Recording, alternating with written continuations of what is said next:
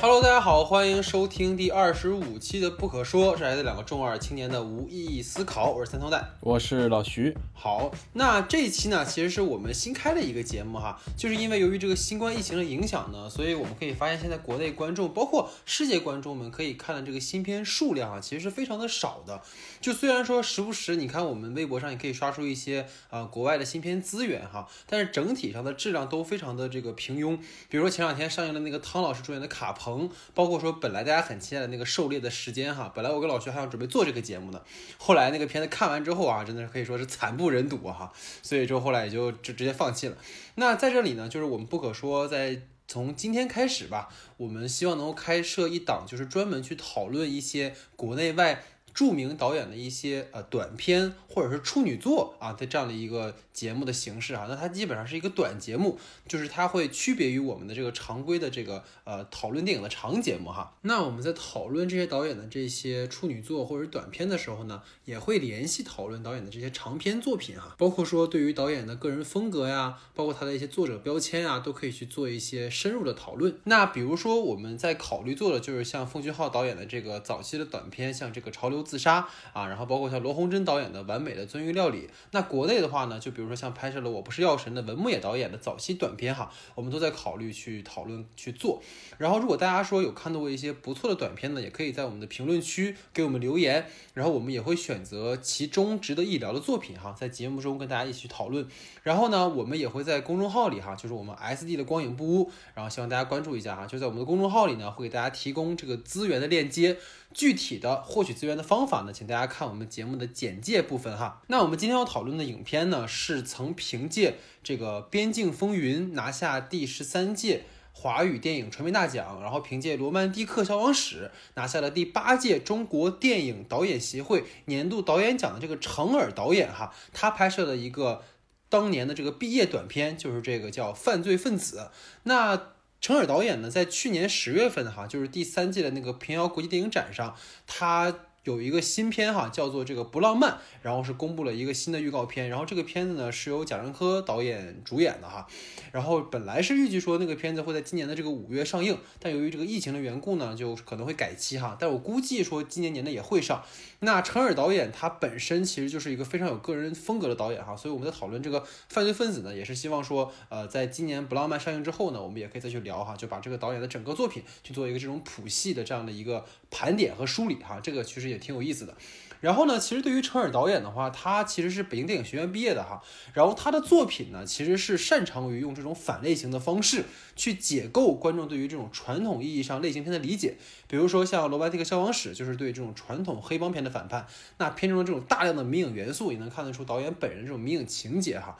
然后包括说导演其实本人对这种非线的叙事结构也很感兴趣。包括他的这种《边境风云》啊，还有《罗曼蒂克消亡史》啊，以及说我们看的这个犯罪分子哈，都展现了导演娴熟的剧本掌控力和对于故事节奏和结构的把握哈。那这当然呢，也跟整个上个世纪九十年代，就包括像昆汀啊、盖里奇导演他们开启这种后现代的叙事模式很有直接的关系哈。那么回到我们这个犯罪分子哈，那这个影片呢，它的主演是如今已经大红大紫哈，包括今年因为这个《囧妈》上映饱受争议的这个徐峥啊，深深哥哥，那他那个时候的徐峥还是有头发的哈，大家可以关注一下。那程耳呢，除了是本片的导演以外，还身兼了编剧和剪辑。那值得一提的是呢，本片片的这个拍摄规制哈是三十五毫米胶片。那影片的故事呢，主要是讲述了这个主人公胡天。那在一天呢，他意外的捡到了一笔巨款哈。那当时呢，他这个病重的母亲正缺钱做手术，然后他自己呢又财务紧张，所以胡天就选择用捡到这个钱给母亲治病。那么在后来呢，他被发现是偷钱的人之后呢，胡天在这个警方的追捕当中走上了这个逃亡之路。那下面就进入到我们影片正式的讨论环节。好，那我们影片讨论环节呢，因为是短片讨论哈，所以我们想区分于我们之前那种长篇讨论，所以就不是那种一对一的提问的哈，而是说由我来给大家去把整个的问题去呃展开一些，然后大家去讨论。那我们今天这个第一组的话题呢，其实是关于这个影片所呈现的关于情与法的纠葛的这样一个话题哈。那在导演指导的这个《边境风云》当中呢，那个警察的妹妹曾有句台词是这样说的，就这看起来是一个法治问题，但其实是情感问题。题。那这句话呢，其实贯穿了程耳导演所有的作品哈，就包括说对于这个情与法的纠葛是导演非常关注的一个话题。包括说在本片当中，其实它最核心的一个主题就是围绕着胡天他的这个母亲急着拿钱治病。那这个时候呢，突如其来的这个横财哈，就如果说他不拿这个钱，那他母亲就可能丧生。那这种情与法的道德两难呢，是导演在片中着力呈现的。所以想问问老徐，对于这样的一个母题，在这个片子里的呈现是怎么看？嗯，好的。其实我看了这部片子的时候，其实有一个很明确的感觉，就是等到我们整体回顾这边影片的时候，其实他是把结果先提前了一遍。我们可以看到，在呃前面。的时候，弟弟在家中去看那个老电视上的那个那个女人的那个状态的时候，就是那个女人的广告的时候，对，然后他又去准备看完了之后，准备去拿那个砂锅，然后听到广告里有说，呃，曾经有一个一个什么样的一个事件，在在那个今天的大堂里发生了一个什么什么事儿嘛，就这个其实是一个结果重置，然后在接下来的一个很大的一个过程中，其实能有大概将近二十分钟的时间，他是很。就是再去描述发生这件事之前的一个故事。其实这些故事的去铺垫的一件事情，就是让我们去进入徐峥所饰演的这个胡天这个人的一个状态。其实我觉得这个是非常重要的一件事情，因为我觉得在这个二十分钟里，他主要给我们着力于去铺垫的一个点，就是让我们去理解徐峥这个人所处于的亲情和爱情，包括这些，嗯，跟。跟这些情感之间关系的一个纠，或者是这些纠葛之间的一个状态，让我们去感受，让我们去体验，让我们完全的去走进它，然后再去回到我们之前所说的那个，嗯，大堂里的那一件事情开始。其实那里面的节奏已经是一个非常快的一个过程，在大概嗯片尾的大概十到十五分钟那，这就全部被解决掉了。其实这个是一个非常大的一个变变动的一个节奏，但是我希我觉得这个这么样的设置其实是有一个很大的一个道理的原因，就是。你看到他在面对于自己的亲情，比如说是跟他的妈妈，他妈妈曾经说过家里有一个那样的一个夹子，还有包括跟他弟弟之间的那种，呃，很。就是像相依为命的这种感觉吧，其实你就能发现到这个是非常非常能影响到他去做出抉择的这样的一个因素，然后再包括里面曾经有过的爱情，其实里面爱情是分为两部分的，第一部分我觉得是对于他当时一直拿在手里的那个照片，就是那个呃名叫李卓的那个人，就是在本片中其实是一直没有一直处于处于一个缺失状态的一个角色，我们只能获得到的信息是出国留学，然后带了一大笔钱，可能这笔钱。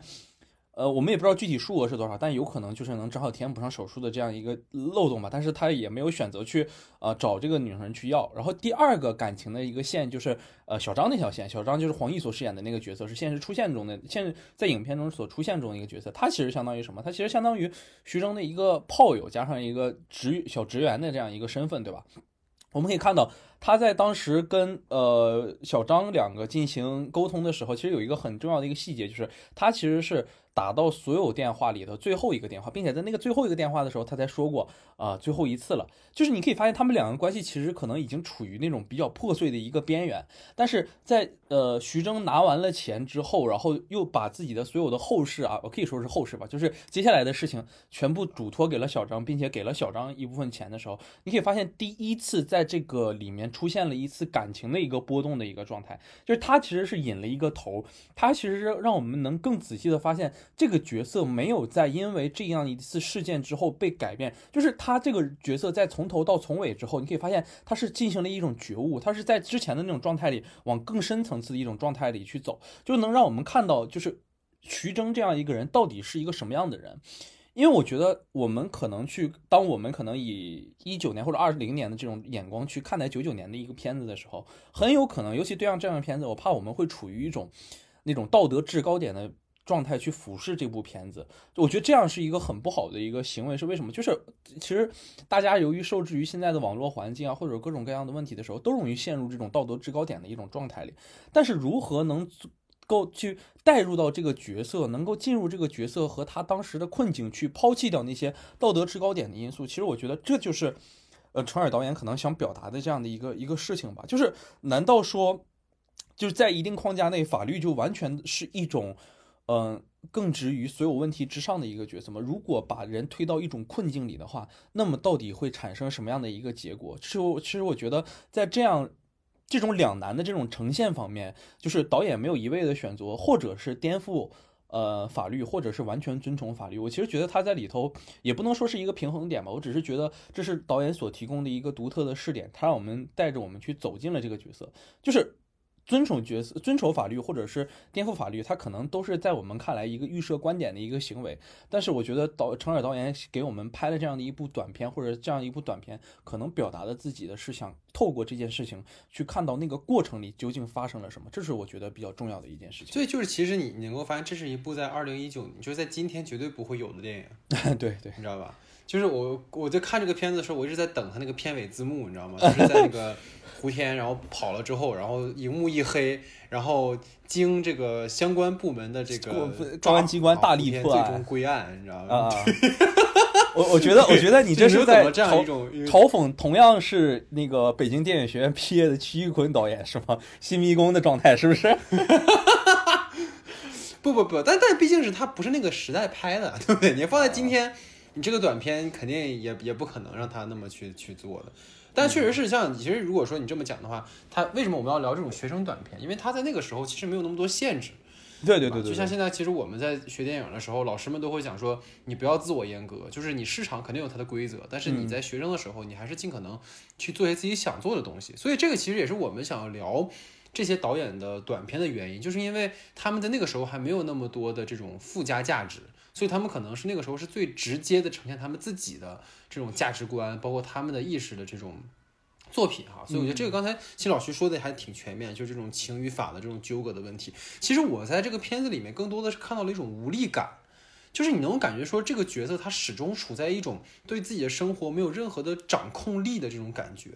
就比如说他去，比如说找那几个炮友去约的时候，就是那种。啊，你可以吗？好，你不行，再见。啊，你可以吗？你不行，他是在碰，他其实没有那种在一个稳定的关系里面去寻找一种什么。然后包括说他前面有讲到说前女友就带着钱就出国留学了，然后也了无音讯，然后也没有说对他再有什么关系，对他家人有什么关系。然后找朋友借钱，然后朋友也就答应了，答应之后呢也不来，然后不来最最搞笑就是不来之后第二天还要去装作很关心，你知道吧？就这种东西。包括说他这个生意上，其实你能发现没有什么起色的。就是我其实，在想的是什么哈？就是我有时候会觉得说，这种短片你放在今天去聊，我总是希望能把它跟。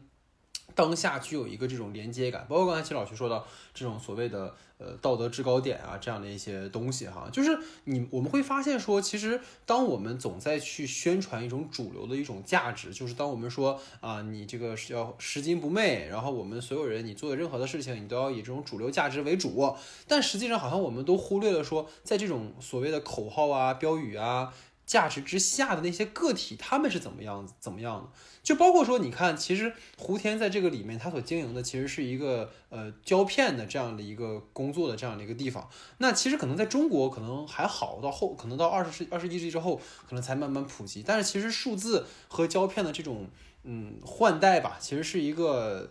时代发展的这样的一件事情。但是你会发现，其实没有人去关注说，那么在这种被淘汰的过程当中，他们这些个体是怎要该怎么办？所以这个其实你想到我们当下是什么呢？就是你你我们上上上次节目也聊了哈，就是这个影视行业不是停工了半年嘛，然后呢，就是很多人就会讲说，在生命面面前，在抗疫面前呢，什么都可以等一等。但实际上说，我们去考虑那些从业者，他们其实是靠这个来生活的人呢。就是你可以说这些人可能活不下去，他们他们退休，他们他干别的了，然后可能换一批人还是一样的，这个行业还能维系。但这些个人他们没有这些生活，比如说，就举个例子是说，一个从事这种影视行业的人，然后他本身因为这个疫情，他已经食不果腹了，他已经非常窘迫了，然后这个时候家里的人还突然得了这个病，那么你在这个时候，你还能像惯常的那种伦理说去要求他说你必须要怎么怎么样吗？其实这个就是。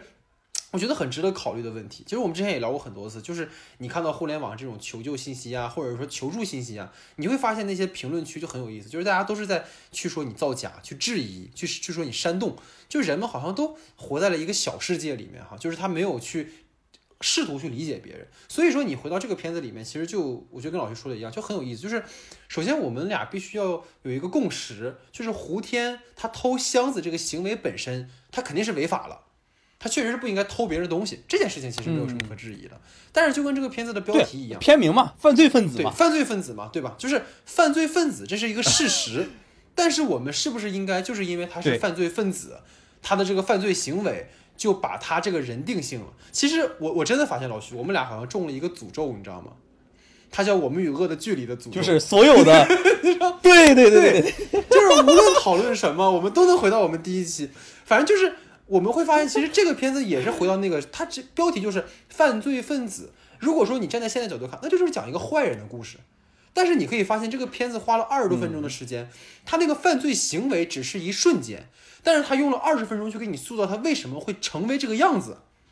包括说我们如果未来要怎么规避这样的事情，这个其实是我觉得导演在强调的东西，就是说他他在慢慢的给我们灌输什么，就是遇到这种事情的时候，我们是给他扣上一个帽子呢，还是说我们要去试图理解他的行为的背后的逻辑呢？这个其实是。我觉得一以贯之的，其实包括我们节目从第一期聊到今天，都在一以贯之的东西，所以这个可能是一个我们应该去思考的事情。然后再有就是说，你我觉得在程耳导演的整个作品里面，哈，包括说在这个片子里，你能看到一个什么，就是可能他有点不可说啊，就是你会发现他对体制本身是有一种质疑的，或者说他是一种不信任的感觉。你看，就是犯罪分子里面，当这个主人公面临窘境的时候，他只能选择违法犯罪。就包括《变形风云》里面，你看那个拿毒品去换女儿的那个父亲，就是因为毒品他被关了十年，但这关了十年当中，你也没有见那个法，就是法律机关去帮他找女儿。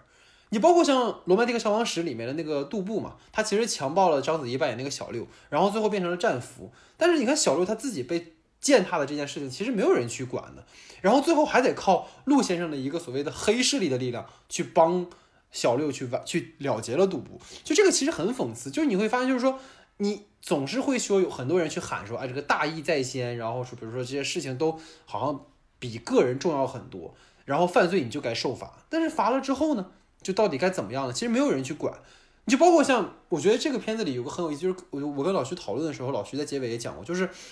在这个片子的结尾有一句胡天的旁白，他说的是，呃，我做错了事啊，我以前也不是什么好东西，但我会改。就是他这么说的原因是什么？是因为他自己被母亲，他的母亲其实被救了。那如果我们换一种想法，如果他今天没有拿到这笔钱，他的母亲就这样死了，那么这个人他的心里会发生怎么样的扭曲？那么在未来又会发生什么？我觉得这如果在那样的一个人的这种扭曲的心理下，就可能不仅仅是偷钱这么简单的事儿了。所以我也挺好奇老徐你怎么看的？就就是其实你你说到这个最后的时候，我为什么我就是在之前刚才我们两个录节目之前的时候，我忽然说，当时我们讨论的时候有一个。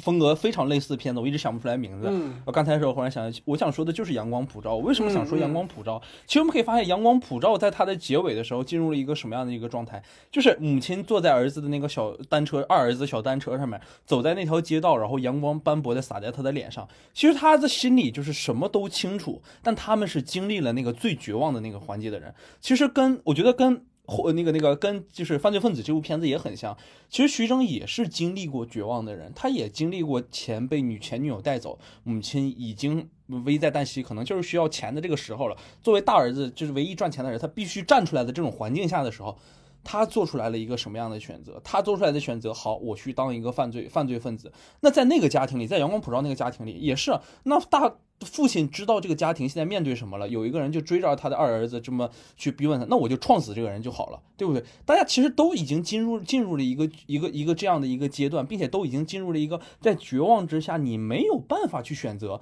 你让我选择什么？我去打电话给那个警察局举报吗？检举这件事情吗？还是说我现在就把钱不回，然后我就天坐在那个呃病房门口等着没钱，然后呃妈妈被扫地出院，然后死在家里吗？你让人去怎么抉择这样的事情？所以我觉得这两部片子，我觉得能有共同气息的点，就是在最后的最后的时候，它让我感受到的都是那种我已经知晓了生活的所有状态，但是我又没有我我没有办法的去选择那种我只能去接受的那种生活状态。我觉得这个其实是一样的，就可能在呃我们的犯罪分子里，它是一种更开放的事情，让我们表达出来了这样的一个结果。那如果那我们提你刚才提的这个问题其实非常好，如果我们回去。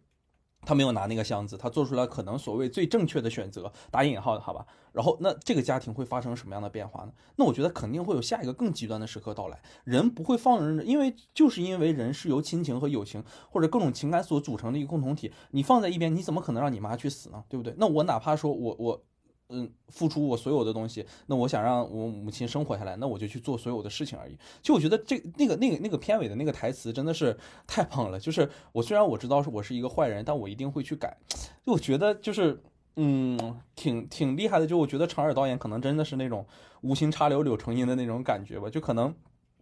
所有的事情在他的视角里，可能就是为了单单去描述这样的一件事情。但是在我们可能过了二十年，我们再去回看这部片子的时候，真的会获得不同。不同的感受和不同的触动嘛，就包括我们怎么去看待这样一个人物。你难道真的就相信胡天这样的一个角色就代表的是单纯的这样胡天一个人吗？你难道就觉得所就是当时的那个上海的那个那个大熔炉里头，一个家里的一个人得了重病之后，就不会从平头老百姓变成犯罪分子吗？我觉得真的不一定嘛。而且其实我。自己又有再去回看那个，就是之前他们我们在聊过的时候说那个那段文字顺口溜吧，就是一个 一个人拔，然后所有人过来一起拔，然后还陷在泥潭里。我就觉得陷在泥潭这件事情非常有意思的是，它可以引申到更多更多更有意义的，我们可能后面会去聊。但是我觉得在当下里陷入泥潭什么？陷入泥潭就是进入这样的一个困境中。可能在那个上海的那个大城市里，每一个人每一个人他都会遇到这种困境。你的家里生病了，或者是你的儿子被人去去去欺负了，可能这都是全。人类可能都能共同获取的这样的一个困境吧，就我觉得能用一句顺口溜把这种困境去给表达出来，这真的太厉害了。而且其实很无奈的就在于说，你看他那个绕口令啊，跟他本人的处境其实很像，就是我想找人帮忙，找不到；我想找人约炮，约不到。所以你无论做什么事情，就是你好像要去找一堆人去实现什么，但你就是做不到。那当你什么都做不到的时候，那我该怎么办呢？对吧？那他那个绕口令是最后拔不出来萝卜，那是个萝卜。那如果我没有钱给我母亲治病该怎么办呢？对吧？所以其实这个其实真的是一个很结果没有达到。对啊，结果没有达到啊。就是你你你是可以找一堆人帮你，对不对？你可以走正规方式，什么什么慢慢来。对你慢慢来，慢慢来，你你母亲就没了。所以这个真的是挺讽刺的一件事情。我觉得他并不，而且他真的就跟当下感觉很有关系。就是很多我们好像不太能容易讲的事情哈，但是大家应该都懂我在说什么，对吧？所以我觉得这个也，嗯。值得我们去反思吧。其实我的有一个我想问的一个问题，就是我们在聊关于情与法的这种纠葛的时候，我觉得这部片子好像有表达过。程耳导演其实在他很多片子中都曾经出现过的，而且你在我们上次呃就聊《活口大人曾经》的时候也说过，就是日本很多电影会出现那种物哀的一个状态。就我觉得这部片子里也有很多就是处于这种物哀的状态，而且它都非常的具象化。你想想我们在片子里曾经。第一次看到的那个相片的这样的一个事情，然后再包括呃和就是这一是一个家庭，我们曾经看到过一个去世的这样的一个父亲的身份，然后你再包括整个呃关于他可能现在开的这个店，然后包括是一种可能就是胶片时胶片店，可能慢慢慢慢被数码时代所所替代，然后到而且包括在医院里的时候。呃，曾经那个医医生也问过他，你店怎么了？他他说最近的生意可能也是不好了。我其实觉得，包括程耳导演的很多片子都曾经出现过这种物哀的一个状态，而且我觉得这种物哀的状态，可能在当下的人视野里看到是一件非常不容易的事情。但是如果是外界的，呃，就是后几个时代的人再去观看这样，你说这个是物哀，其实非常好定义的一件事情。就我不知道你去怎么理解这种。物哀的状态，我其实觉得这个是我非常非常感兴趣的一件事情。我因为我觉得，就是能在一九九九年的时候，就是那个世纪交替之际，想到的并不是迎接到一个很光辉的一个时代的到来，而是想着自己这个时代保持下来的一些东西可能会被逐渐替代的时候，我就觉得那种心理是一种非常强大的心理。你至少就是让我。可能是作为一个二零一九年的人，然后拍一部片子，然后会想到二零四年年的人看到我们这个时代会是一个什么样的时代的时候，我觉得我对未来可能真的只有期待。但是你让我去拍出对于这个时代的物哀感的话，我觉得我好像很难做到。其实我觉得你这个问题的话，我其实我在想哈，就是物哀其实是对于生的一种赞美，在日本的这种。所谓传统的这种美学观念上来讲，那你看这个片子里面，其实如果说呃稍微去置换一下的话，你可以理解为说，因为片子里面其实着重强调了就是他们一人一家三口的的这个合影嘛。对吧？所以他其实对于母亲的这种感情，他并没有很就是所谓具象化说到台词上，哎呀，妈妈，你你你要怎么样啊？我妈妈我爱你啊，没有到这种程度。但他其实是通过这样的一些细节去给你呈现说，他不愿意，他就这种珍视的东西，他不愿意让他那么轻易的逝去的这种感觉。所以这个可能确实是在这个片子里有的吧。但是其实我觉得可能，嗯。犯罪分子倒不是那么去可能强调这件事情，因为我觉得可能他在程耳导演的后期作品里吧，可能这点特别明确，尤其是《罗曼蒂克消亡史》，对吧？就他尤为就是去讲说整个时代的一种幻灭吧，或者是说我们对于那个时代的一种缅怀，就特别是说，呃，大家都记得是当那个那个片子的结尾嘛，端葛优就是从那个上海离开的时候，他那个双手举起来，就是基本上是一个时代的这样的一个一个消亡的感觉，所以。可能对于这种物哀的理解吧，我觉得导演其实是因为我看过一个那个导演的一个简介哈，导演本人是七六年生人，所以他出生的那一年正好是那那个那个那个时期的刚结束，所以他其实是经历了，相当于他九九年的时候，他也不过就二十三岁。那样的一个一个状态，所以他正处就是他出生的时候是处在那样的一个造那个时代结束，然后他九九年在世纪之交，他正是一个正当年的时候，所以他可能会更为强烈的去感觉到说，在那样的一个百废待兴的时代之后，在这二十多年里，可能。这些人所做的这种努力啊，或者是什么，但他也能够，他也看到了可能在这种所谓的可能经济体制改革或者市场经济之后的一些，包括九十年代的时候，我们之前聊过很多次嘛，就是在那种就是下岗潮啊等等这一切东西之后，就是很多东西的这种幻灭，所以他们更加珍惜说可能之前拥有的那个东西多么的美好，尤其是其实我觉得老徐你刚才提到一个点是对于这种跨新千禧年的时候，其实新千禧年很多人并不是那么的。就是所谓的期待吧，或者是什么的，因为有时候也会去讲嘛，就是你对未来的这种未知，会让你更加珍惜过去的那种东西，所以可能，呃，导演也有这种表达在里面嘛，就到可能是存在着一种，因为就相当于胡天最后其实是给了你开放式结局嘛，他没有告诉你他下一步会怎么样，但就是告诉你，那他就是这样一个犯过错的人，可能我们每个人都在二十世二十一世纪都犯过错，那么在二十一世纪之后。我们跨越到新的时期以后，我们有没有可能洗刷我们的错误？那么我们能不能做一个好人？所以这个可能也是他去，我觉得有有有意吧，去讲的这样的，因为他对对对，向镜头走来，对吧？向未来走去。这说的好强啊！如果聊到胡天这个角色的话，就我们可以稍微带一下山珍哥哥啊，就是其实我觉得徐峥在那个时代的时候看到他的演技，其实还是很很爆裂的，就是尤其。呃，他在那个当时去拿皮箱的那个状态，就是你像所说的，就是他在经历这样的一个事情的时候，他用了一个可能在导演的技法里，导演选择去用一种比较替代式的，用那种文本的状态，可能嘴里一直捣鼓着一个顺口溜的方式去给他表达出来。但可能对于演员个人来讲，他接受到这样一个导演的想法的时候，他去进行怎么样的一个艺术加工，能让他。有更好的表达，其实这是一个挺能、挺有琢磨的一个问题啊。当然，我肯定是我这是技术工种，是摄影啊，就可能对于演员这个方面不是特别懂。但是，我想其实想听听你你对于这个看法的。我觉得可能从表演层面上来讲的话，就是我们会考虑说那一场戏其实有很多种处理方式，嗯，尤其说说对于他们这种学院派导演而言，他其实完全可以通过蒙太奇的方式去剪的。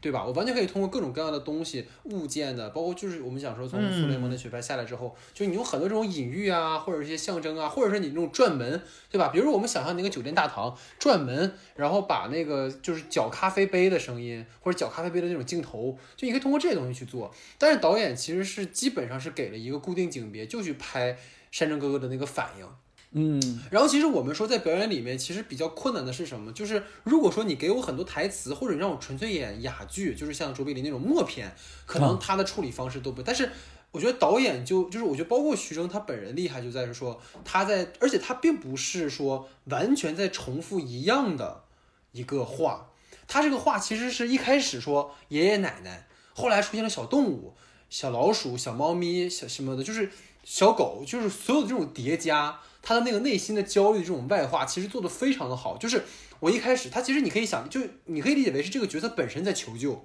对吧？我我怎么办呢？相当于说拔萝卜是什么？就是我我妈妈的病怎么办啊？我一开始求了这个，求了这个，求不到，求不到。然后我求了朋友，求不到，求不到。我朋友怎么还没来？来不了，来不了，来不了。所以他其实是一方面他在念这种绕口令去给自己这种去焦虑，但另一方面他其实是他心里的所有的压力的那个叠加，而且能够看到他那个状态，尤其是。我觉得大家如果关注他那段台词，就尤其他到最后偷箱子之前，他的那个声音已经从那种实的声音变成虚的声音了。嗯，就人在非常紧张的时候才会那种，就是你声调会提起来。你开始是啊，我要我要努力，我要努力。然后你慢慢担心的时候，你当你那个气息抬起来的时候，你整个人就会啊，就是我就是他会。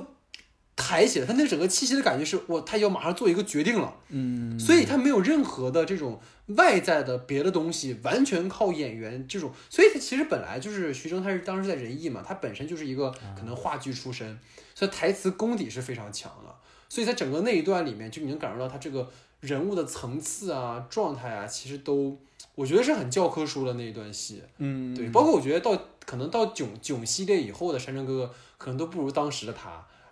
啊，我觉得那个真的真的从表演上来讲真的挺巅峰的。对对对对，而且其实你你解释已经很好了，从表演的层面，或者从导演去考虑这场戏是怎么处理的层面，这都已经讲得很好了。就我觉得，嗯因为我我当时再去回看这部片子那两个镜头的时候，因为它只用了大概两三个景别，其实有一个景别让我印象非常深，哎，两个景别让我印象非常深吧。首先第一个就是它一个非一个大的一个比较大的一个景别，大概是人的一个全景这样的一个一个一个一个景别里头，它的前景一直锁定在那个包，然后背景就是徐峥的那种坐立不安的那种表现，然后甚至有的时候往后退一退，扶扶手柄这种、嗯这种这种东西其实是一般，对对对，你你说一般的那种毕业作品里，可能去找一些嗯、呃专业或者非专业系演员的时候，其实很多人可能悟不到这一点，就是肢体上的动作能表达出你一个什么样的状态，包括他的坐姿，他之前的时候其实是稍微放松一点姿势坐在这里，然后慢慢慢慢越紧张，然后越紧张，然后身体其实人是慢慢往上走的一种状态。其实这个就是能够通过一个机位就能把他的。坐姿，包括他的表情，包括他的一些动作，全部表达出来。这是我觉得那个那个全景镜头，第一机位的那个全景镜头，包括它的前景是一个包这样的一个东西始终存在的一个状态。然后我觉得这是一个非常好的一个镜头的。第二个镜头就是。哎，我我就是觉得超级经典的那个镜头，这整个片子里的就是一个呃，徐峥坐在椅子上，然后大概是头部这样的一个特写，然后后面是那个银行的一个柜员，然后但是他是用的一个就相当于一个虚焦的方式，可能是一个我因为我觉得那个焦深已经特别特别深了，就一个大的一个长焦镜头，然后把整个后面全部打虚，他在前面一直到一直念着那个顺口溜啊，什么小叫叫拔萝卜拔萝卜这样的一个道口道口呃那个顺口溜，但是你能看到那种虚那种虚焦所压出来的质感。就跟正常我们现在去看到数码相机去拍出来那个质感是完全不同的，整个焦深被打到了一个平面里，那幅画就相当于一个静止的那种油画的一个状态一样，上面的两盏灯，然后再加上底下人物的那种状态，就是让我觉得。嗯没有什么，就是你你能说到的什么影像的魅力或者影像的质感，就没有什么能比得上这个。就是你还能用什么方式能够再去体现出这个人物的一个紧张的一个状态呢？在他背后的那个人，就完全是被印到整个画面的一个虚焦里、一个背景里，人物执着于自己内心的那种最真实那种状态里。我真的觉得，就是这这两个镜头，就在一个学生的毕业作品里出现，还能融合到杂糅到这么多东西，你就发现从演员包括到技术上面的部门，再包括导演，肯定是有非常细心的去琢磨这些的细节，才能得到这样的一个结果的。就我觉得毕业作品能做到这样，真的，太其实我包括我觉得，其实北电这方面真的还蛮厉害了。你包括像胡波导演的那个《夜奔》，也是他当时那个学生时代的那个作品嘛。但是后来看，其实也啊，对对对非常好，，也是当时毕业就是很统一，他的这种形式风格跟内容都非常的统一。对，然后然后其实就结合刚才我们聊的这些嘛，其实是对于他刚才从情与法的那个角度我们衍生出来的哈。那其实这个影片里还有另一个哈，其实是跟当下关联性很强的哈两个字啊，叫举报。啊，举报啊！其实这个是这个片子里面其实很值得玩味的一个细节哈，就是你看胡天的这个店铺门口有一个这个卖报纸的小贩哈，然后那个小贩呢，在片子里面是说他有一次被这个小流氓呃给烧了这个这个这个摊儿，然后呢，胡天当时用胶片那个相机就是帮他把现场给拍下来了。然后呢，就后来这个警察在帮他们，就是在去调查的时候，然后因为胡天的这个照片，然后帮助这个小贩，其实是证明了说这个店铺其实是被故意伤害的，所以说也就帮这个小贩其实是可能减少了损失哈。但是很讽刺的是什么？就是影片的后半段，就是当胡天偷钱，然后去医院去陪母亲做手术的时候，然后警察到这个胡天的店铺去找胡天。这个小贩就是前面明明是帮助过自己，就是胡天帮助过他这个小贩，然后把这个胡天在医院的这个信息暴露给了警察，啊，就是他非但没有报恩，然后反而还这种我们所谓这种恩将仇报啊，我们暂姑且这么说啊，所以就不知道老徐对于这样的一个情节你是怎么看？很有意思啊，这个其实这个片段其实确实挺有意思的。其实，在我的理解里啊，我我是觉得他其实就是这些嗯、导演，包括这样一些人，他们其实对于社会上可能存在的，我不能说是用渔民来说吧，就是其实可能算是普罗大众在那个时代的人们最真实的一个状态给他表示出来。你想想，他当时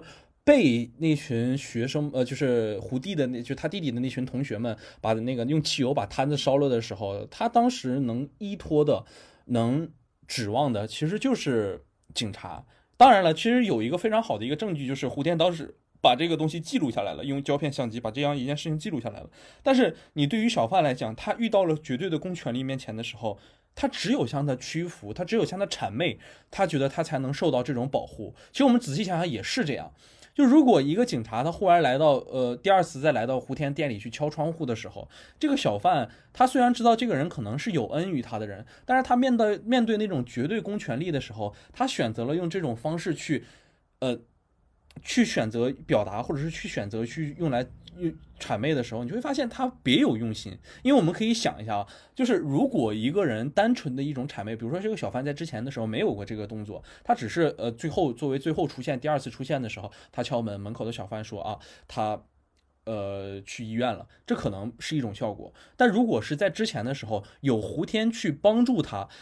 然后去完成了这样一件事之后，他又回来跟呃。在在在在胡天马上又要去接受，就是被警察所追查的时候，他在用这种方式去回报的时候，你反而觉得他更有那么样的一个魅力。其实我就觉得不是有那样的魅力啊，就可能更体现出那种人性上的那种弱点吧。就是在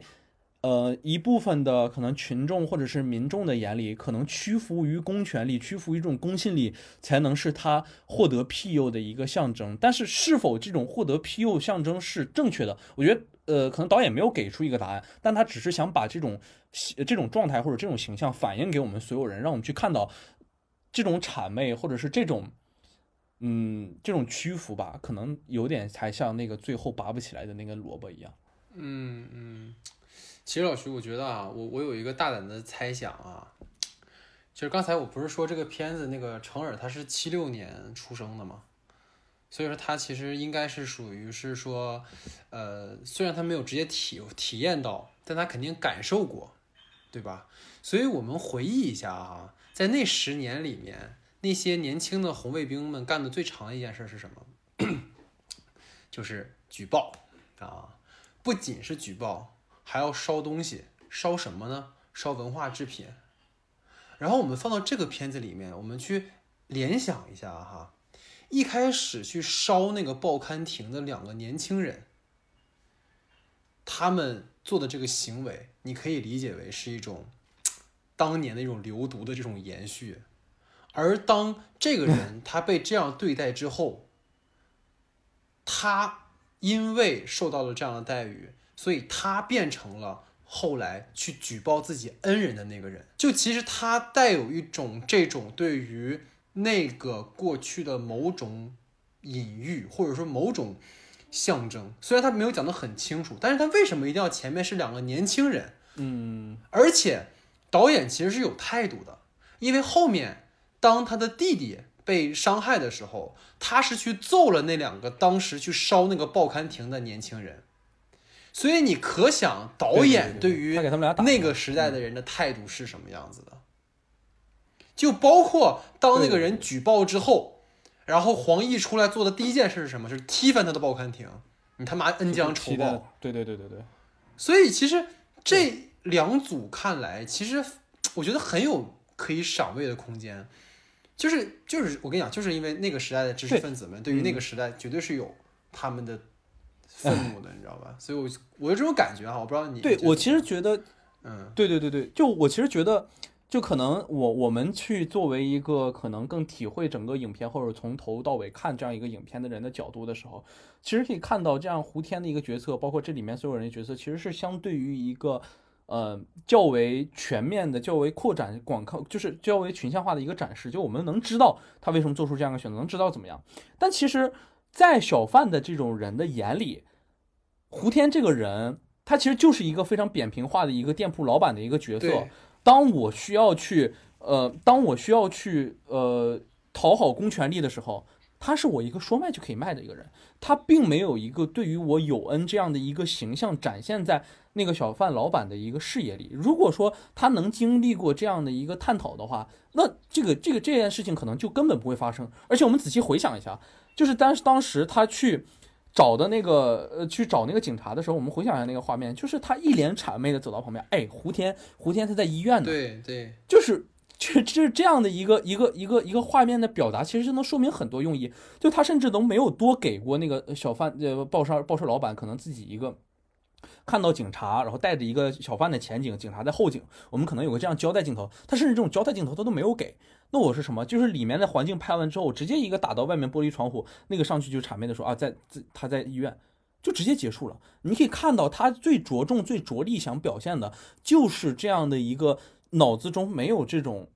对于恩情或者是这样的，就是我我觉得那不叫恩情，就是对于人片面化、扁平化的一个表达的人，当他想去谄媚公权力的时候，当他想去向他们低头的时候，他的状态就是跪好了。站有别人让他们站起来，他都站不起来的这种人，他去所所做出来的一个洗脑了嘛，对吧？啊，对啊，这就是可能姜文那个之前也也拍过片子嘛，就不准跪，但我就是要跪下，对吧？就是你帮了他的，我还是要跪。就是这种这种这种这种状态，其实是就是举报他。虽然说呃，我们可能单纯的理解，可能就是有一些事情可能确实违背了。嗯，真真实的违背了法律。当然，我可以非常认可你这种说法，没关系，你这么说是 OK 的。但是不，我你也可以让我在我的层面里给你一种解释，就是举报的人都是对于公权力无限谄媚的人，要不然你不会去选择这样的一个行为来表示你的呃意见或者是你的看法的。你们所有去举报的人，你们可以去联想一下当时那个谄媚的画面，那个就是举报有的样子。你能你能得到什么呢？得到一种自我自我实现。自我满足的那种感觉，自我自我自我实现，对就，自我满足，对对对，但是什么也不得不到，然后还要被别人唾弃，然后你脑子里也从来没有过，就是别人是如何帮助你去对你那样一个一个一个一个。一个状态，而且其实也也挺有意思的，你没有发现吗？其实，在他当时胡天去把那个相相片打印出来，塞到就是当时警察过来调查的时候，他塞到警察手里的时候，他其实那段戏的交代其实非常的，嗯，对，随意。你们有没有发现？就是他当时拿了照片之后，啪，直接塞到那人手里，然后马上就紧接着下来另一场戏，他跟小张在说另一些东西，就那那些戏其实像走马观花呀，然后也没有报社老板说，哎呀，谢谢你，没有什么，然后警察也没有说什么，而且就直接就走了，然后就这样的一个戏，其实这个是。挺有意思的，我觉得是，就是你你讨好公权力，或者你给了公权力一些帮助他们东西之后，你究竟能得到什么？对对，其实胡天也是在帮助他呀，对吧？他其实也在帮助啊，就是对呀，我也帮助你了，我也帮公权力，我也帮你了，对吧？但是但是就。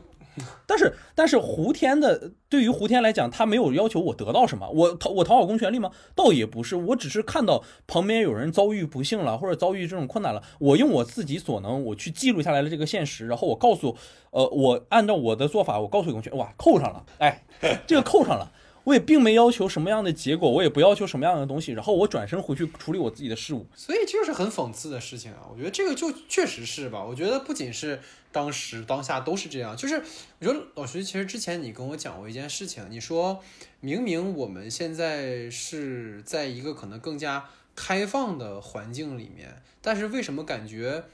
某两种力量对冲越来越重了？你还记得你跟我聊过这件事情？对，我跟你说过的，嗯。对，你会觉得好像好像更激烈，明明是我们好像互相理解彼此了，对吧？嗯。然后当时其实我跟你说的不就是吗？对，我们应该变得理解彼此了。但当时我不就跟你说吗？就是因为有一种同一的这种诱惑，或者说它普及的人已经非常之大了。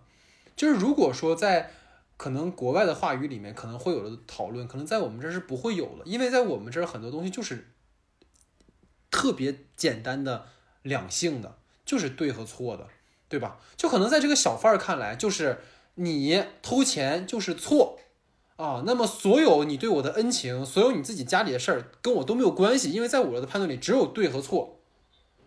对啊，所以就跟当下是一样的，就是很多事情明明我们可以去讨论，明明很多事情我们不要那么极端的时候，就是对和错。你这件事情错了，我就是要就是要骂你，就是要把你全家拔出来，把你摁在地上摩擦。你不要去跟我说什么，你有什么想法，你有什么怎么样，跟我没有关系。所以这个我觉得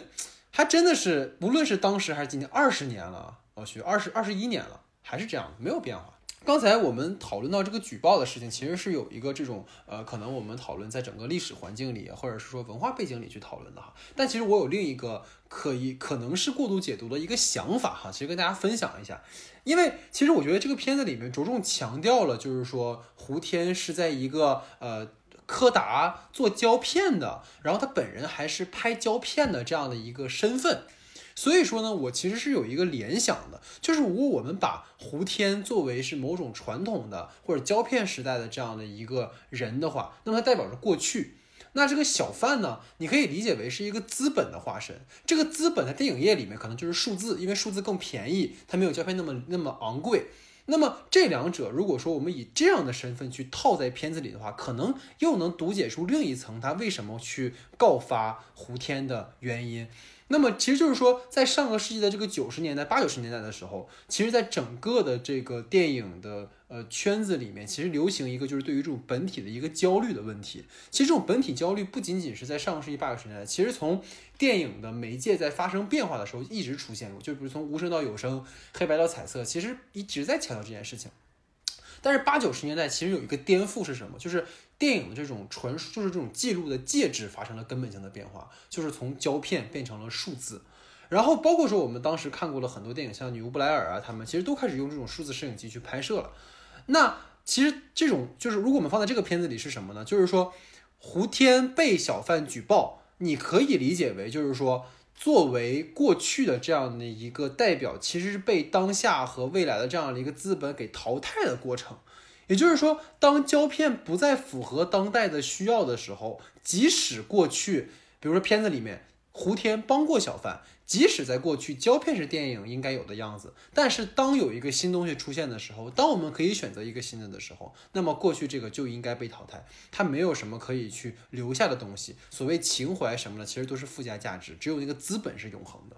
所以可能他也在借由这个片子，呃，有意无意的在表达一种他对于这种所谓媒介的这种焦虑的问题哈。因为其实我们可以看到，就是其实是老徐提到一个点，我觉得挺有意思，就是小贩他为什么一定要举报胡天？因为小贩的那个报刊亭，它的后面就是胡天的那个店，而我们能够发现胡天那个店其实没有什么人流量的，所以说当时老徐就提出来说，如果把这个店变成一个小吃店，或者换成一个其他店铺什么的，其实没准能够给这个小贩带来更多的生意。所以说，即使是胡天帮了自己，他还要落井下石。所以我觉得可能从这个角度来讲，其实导演也表达了一种，就是说。我们对于过去的东西到底是应该什么是是一个什么态度？我觉得这个可能好像也挺有意思的。包括这个片子本身就是用胶片拍的嘛，对吧？可能他也是说，那可能这个介质在未来可能就没有了。那么我们可能正因为这样，才今天我们才更应该去呃坚持或者在使用它。那通过同时又通过这个片子里面去反思了这件事情啊，可能实现了一种可能所谓的。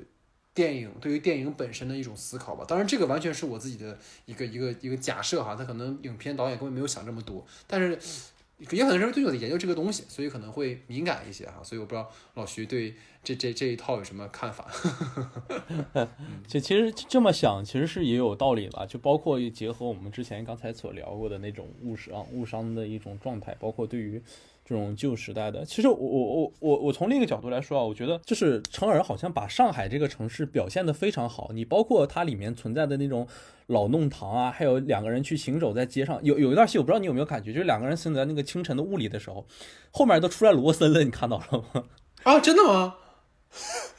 啊，对对对，就是两个有一段，他们他和他弟弟一起走去上班，好像是这样的一个呃去。啊，去好像就是去打那两个小孩儿，那个打人的那个时候，然后第一个走出家门那个走在那个街道的时候，其实有着一个浓雾，然后雾后面有一个蓝色的招牌，那个是罗森的招牌啊。我就当时觉得，就是包括和老弄堂还有很多东西所结合的时候，你可以发现它具有了一个特有的那种上海的城市风味的那种感觉。就你知道，虽然里面的上海话你能听到，哎，那是上海话的感觉，但是你到这里的时候，你一下就能知道，哎，这是上海的那种感觉。但是你能结合着当下，如果我们都要结合呃当。下和过去的一个对比的话来看的话，就会发现，包括上海、包括广州、武汉、北京，所有的这些天津、深圳这些大城市，在当下的这种时代发展里，其实这种风格化的东西是慢慢在被抹除的。就大家能感受到所有的城市都长得开始一模一样了，包括可能北京或者各个城市现在都来流行的什么招牌统一化呀，什么统一城市天际线这种行为，其实一定程度上你都对这个城市有了一定模糊的程度，你慢慢变得你准把握不到那种城市里该具有的那种独特的那种风味的感觉。但是当我们一看到这部片子的时候，一进入那种状态的时候，你会发现我好久好久没有在一个。国产电影里去看到这种城市的味道，可能重庆还保留着那么一点城市的那种风味，但是我很久没有看到上海以这个面貌出现在我的状态里了，所以我觉得这可能也是，就是意意味着这种吧，就是。因为就是我刚才可能说的，就是你如果在九九年当年这样一个二十三岁的导演，他自己拍出来这样一个二十三四岁导演，他自己拍出这样一部片子的时候，他不可能说从九九年就推测到九呃一九年的人会这么看这部片子。但是如我觉得，如果在我们的视野里去观察这部片子的时候，我们抛掉资本，抛掉那些东西，单独的去看的时候，我觉得更多的我们要去想一想，关于未来的片子的时候，就是那种风味能不能给它很好的保留下来了。其实你说的很好的一点就是，影像本身是有它的一个。记录功能的，对对对对对，对吧？所以说我们在很多电影里面，其实就包括像第六代导演，很多人对六代的一个总结就是，他们对于这种城市废墟景观的这种呃建构是非常好的。你包括像就这种，嗯，无论娄娄烨他本人所坚持的，他他其实愿意拍上海嘛？其实我觉得也不是啦。你看娄烨拍那个苏州河的时候，不也是上海嘛？对吧？那种感觉其实也挺挺好的。但是像可能。六代之后吧，就包括从现在的很多片子来说，你很难看到这种城市。就你看到上海，就一定是那种繁华的大都市，小时代，小时代，对吧？就是你看不到那种有它所特别独有的东西了。就是人们好像也不太愿意去看，但实际上这是慢慢在消失的一种，其实一种文明吧，一种文明的一种逝去吧。这其实本身还挺可惜的。有些时候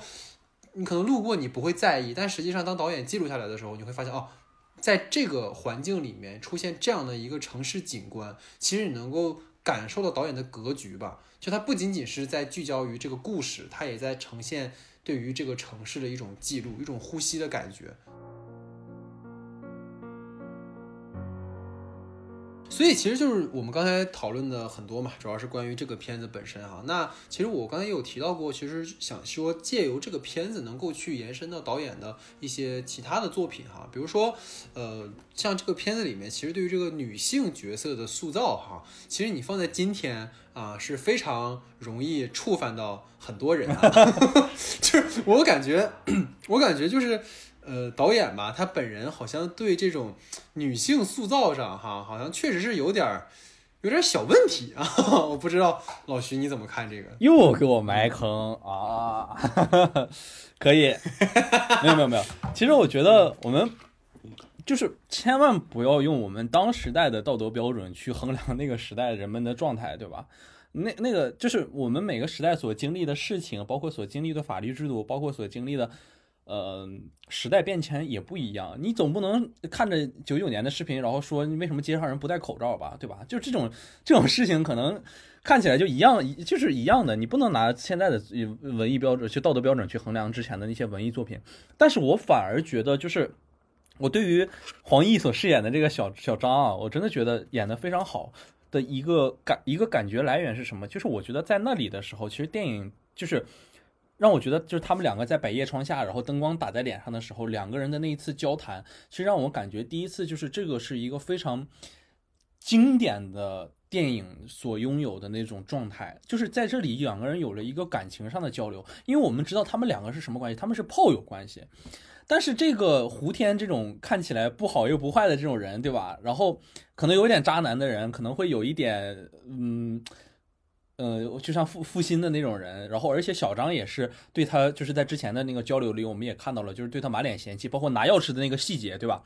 我们都能看到。但是在两个人他交代完他接下来的所有的事情，转身离开的时候，你会发现他把那个钥匙紧紧拿着贴在自己的嘴上，然后他哭了。就这个细节，我觉得是非常好的，因为因为当时前面就有一个相对应的一个细节，就是两个人拿钥匙的时候，来回的那个转换，又甩又扔的那种状态，你再发现到他。这样的一个过程里的时候，你会发现，其实衬托着胡天的那样一个人，他也变得有温度了起来。就像呃小张这样的一个人，也在变得有深情起来。你就会发现，在绝境之下的那一对，呃，不能用情侣表示，但我们可以用炮友表示，或者是用一个两个人的关系，就是我们不要局限于什么男性啊、女性啊，或者这些东西，你会发现这两个人的关系变得有深度了起来。就是变得有了电影的那个味道起来，这是我觉得我们需要关注的。而且从这里开始，其实就是电影相对于的一个一个转折的一个地方。整个接下来开始，所有的电影节奏开始慢慢变快，开始到了最后的那一个关键的一个环节。所以，其实我觉得这场戏其实是电影变奏里头最重要的一个转换器的这样一个过程。其实电影是要藏的。就是我们会发现，在拍学生短片的时候，我们总是太急于把所有的事情讲清楚。对，就当我们去拍故事的时候，我们就要，哎呀，这个事儿讲没讲清楚啊？他今天吃饭，他吃了几碗饭啊？我要告诉观众他吃了几碗饭。但是实际上是说，我们在看到一些好的影像的东西的时候，其实他是会把那些。比如说我吃了几碗饭这件事情藏住，但是我会通过我去买健胃消食片去呈现我吃多了。嗯嗯嗯，就是可能它是这样的一个东西。对对对，就包括说在这个片子也是一样，你并没有看到黄奕跟就小张跟胡天有什么直接的交流，但是这一场戏里面你就能看到，其实小张对于胡天是有感情的。那我们也可以联想到什么？就是前面其实胡天本来是有女朋友，但女朋友跑路了，那么。可不可能就是在他跟他这个女朋友在一起的时候，其实小张就掺和进来过一脚，所以他才说我对不起你。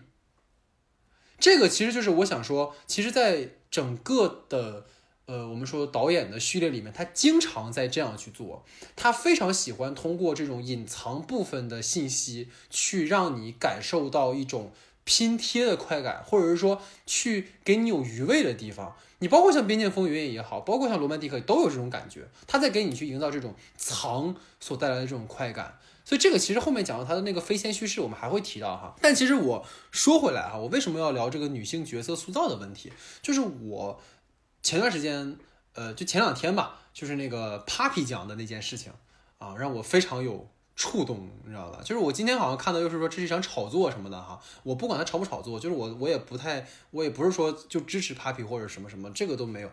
我只是觉得说，就仅这一件事情来讲，你无论他前期是不是有炒作的呃这种嫌疑，但是你能看到大量网友对于说啊，你作为一个女权人士，你为什么不让自己的儿子随自己姓这件事情，其实本身非常的荒谬。所以刚才我其实老徐，我并不是在给你挖坑，其实我是在想说，在。程耳导演的作品里面，他所去呈现这样的一些女性的形象，她们的这种处境，并不能代表说导演对于女性是有歧视的，或者是说这个导演就是不尊重女性的。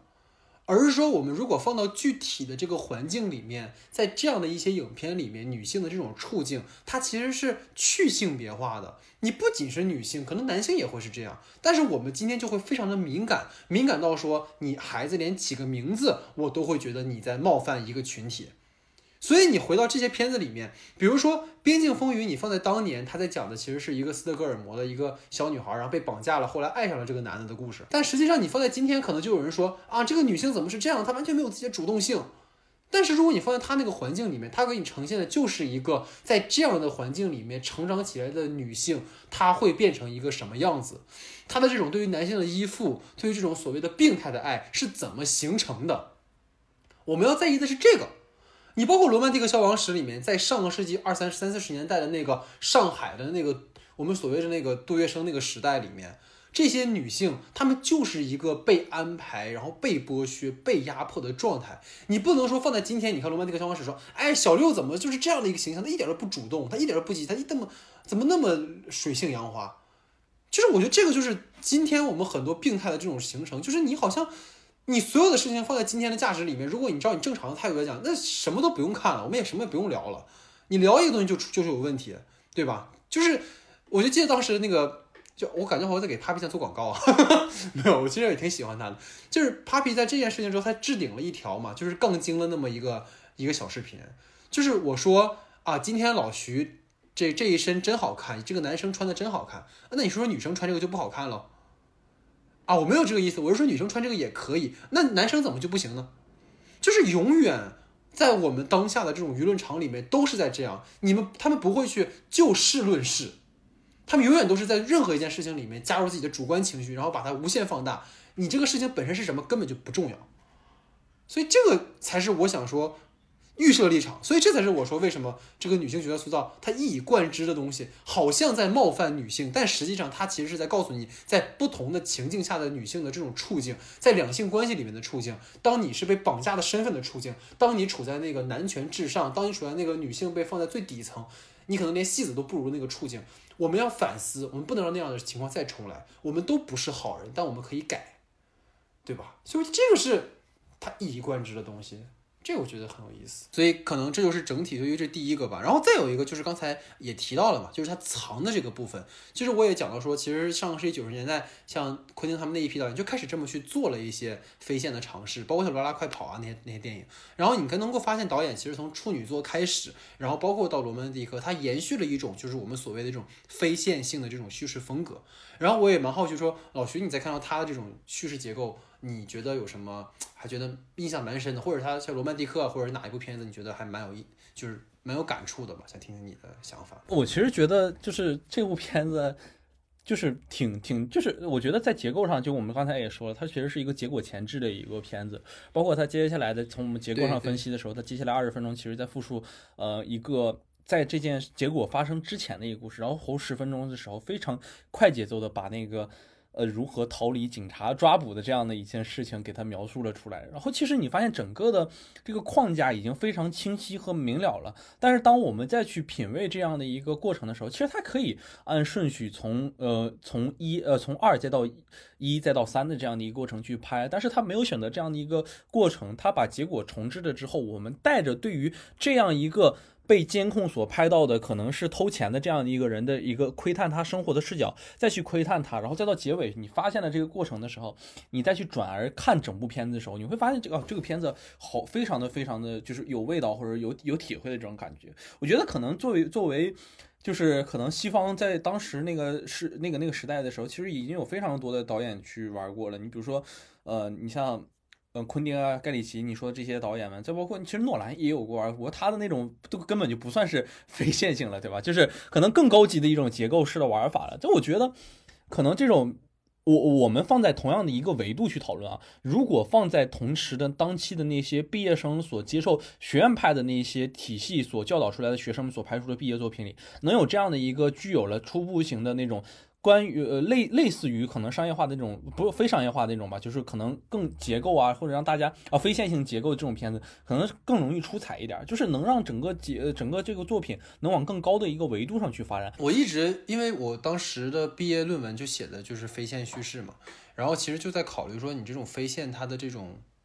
是效果到底是什么？其实后来到你看今天为止吧，其实很多电影都在做这种飞线，但是很多其实是做的非常的拙劣的，或者说其实飞线结构玩到今天，其实你已经玩不出太多新意来，所以大家都在讨论这种形式创新嘛。所以当年来讲的话，比如说在这个片子里面，他开始给你的这个第一场戏是徐峥在说那个爷爷奶奶拔萝卜，他当时没有说到小猫小狗小耗子，他只提了爷爷奶奶。所以这个其实作为飞线，它其实在信息上是有一个多少的给予的。他为什么开始要这么说？就是开始，比如说我们可以这么理解，就是我开始其实是想说，我可以去找人帮我，然后这个事儿解决了。比如说爷爷奶奶是谁？就是奶奶是我，爷爷可能就是那个呃那个那个来借我钱的人。那如果他把钱借我，这事儿解决了，但是这个萝卜没拔出来，所以才会有后来的一系列的事情。就是它其实是一个在这种飞线的前提下，它是给你抛掷了一个悬念，然后这个悬念其实能够带给观众一种所谓的参与感，这是其一。第二是它其实带有一种宿命感，它开始其实就给你预告了一件什么事儿，就是拔不出来。为什么感觉在我们在搞黄色？就是他 一开始就在告诉你这个事儿其实你拔不出来的，你没有办法。那你走这种所谓的集体啊、帮忙啊，没有办法，你只能靠越界来完成。所以这个其实带有一种宿命的必然，他最后偷箱的这件事情并不是一个偶然发生，虽然那个箱子是偶然在那儿出现的，但他偷这件事情是必然会发生，因为他没有其他办法来解决这件事情。所以在我看来，可能飞线的飞线的这种提前，就是在给你强调这种宿命感。这个其实也是一个可能在呃当年吧，尤其是这些导演去这么尝试的一个原因。包括像在昆汀的低俗小说里面，他开始并没有给你讲整个故事的那些核心人物，而是讲了像蒂姆罗斯他们俩在那个快餐店在那儿打劫，然后最后你才发现啊，原来那个萨缪尔杰克逊他们也来这个餐厅，然后把他们给了结了。所以这个其实你看就是一种非常调侃式的一种对于呃所谓的宿命的这样一种呈现，所以这个可能是我觉得更多的去实践这种方式它的一个意义吧，对，所以这个还蛮有趣的。然后可能我们最后吧想讨论就是说，在呃导演的这些作品里面，其实都在呈现一个所谓的道德困境哈。这种道德困境指的是什么？就是你能够发现，其实在他所有的电影里面都没有绝对意义上的善恶。你包括在《罗曼蒂克消亡史》里面，你说杜布就是一个坏人吗？也不是，也不尽然，对吧？所以说，其实导演并不会刻意去标签化一个群群体或者是一个个人，他都是把这些人非常鲜活的呈现在了观众的面前，而恰好是这些鲜活的人都又处在这些灰色地带当中，所以就想问说，可能在老徐看的。呃，在这个程耳导演的序列作品里面，你觉得哪一个角色上印象最深的？完了，你觉得他身上体现这种道德困境是怎么体现的？对，其实我觉得印象最深的，当然就是呃《罗曼蒂克消亡史》里头章子怡那个角色吧，就是她好像是一个提到《罗曼蒂克消亡史》里没有办法忽略的一个角色。首先，她是一个。非常有魅力的一个角色，这是首先吧。然后其次就是在他有这样的一个魅力之后，他所遭受的这种境遇和遭受的这种冲击之下，他在最后选择自己的命运之后，他其实选择了一条完全相反的一条路，没有说我的仇人我一定要给他撕碎咬破的这种状态，他反而流露出了对于自己给自己带来那么多悲痛和痛苦的人那么的一点依恋的那种感觉。当然，你也可以定义为斯德哥尔摩症症。这后症群体啊，但是我我 我反而觉得他其实能展露出来的就是人和人之间的那种关系的那个状态吧。你你到底去怎么解释这个问题呢？确实从这样来说，一个人对于另一个人的非法囚禁这件事情，不尽然，他确实是不对的，对吧？但是我没有想到的是，那为什么这样的一个人对于他来讲，他没有？这种想给他撕碎的这种，或者是想给他报仇，想给他完全杀之后快的这种感觉，反而在最后的时候有出了那么一点情愫出来。其实我觉得这个是能带给我们思考的一个问题，不是说我们鼓励这样的行为，而是说我们就是我们不要那么实际化的去表提想一个问题，而是我们能够从这些现象之后看到它里面到底存在的这样的一个本质是什么。其实我觉得这就是一个，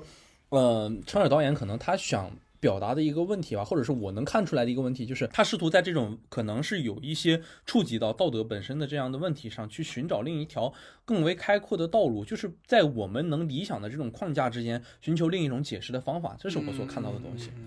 对，其实包括像你看像《边境风云》里面孙红雷的那个黑帮老大，其实也是这样的，就是他并不给你完全呈现是一个这种邪恶的一个黑帮头目的感觉，其实包括说他对于那个。呃，就是王珞丹小时候的那个小朋友的那个角色，其实你能够发现他其实身上兼有那种我们说善良的那一面，对孩子的那种慈悲，但是他又有那种可能作为一个呃黑帮头目一个毒枭他的那种狠，所以说人的身上总是有这两种矛盾的这种共生的这种关系。我觉得他在给你呈现这种两难之后，你就不会去我们说。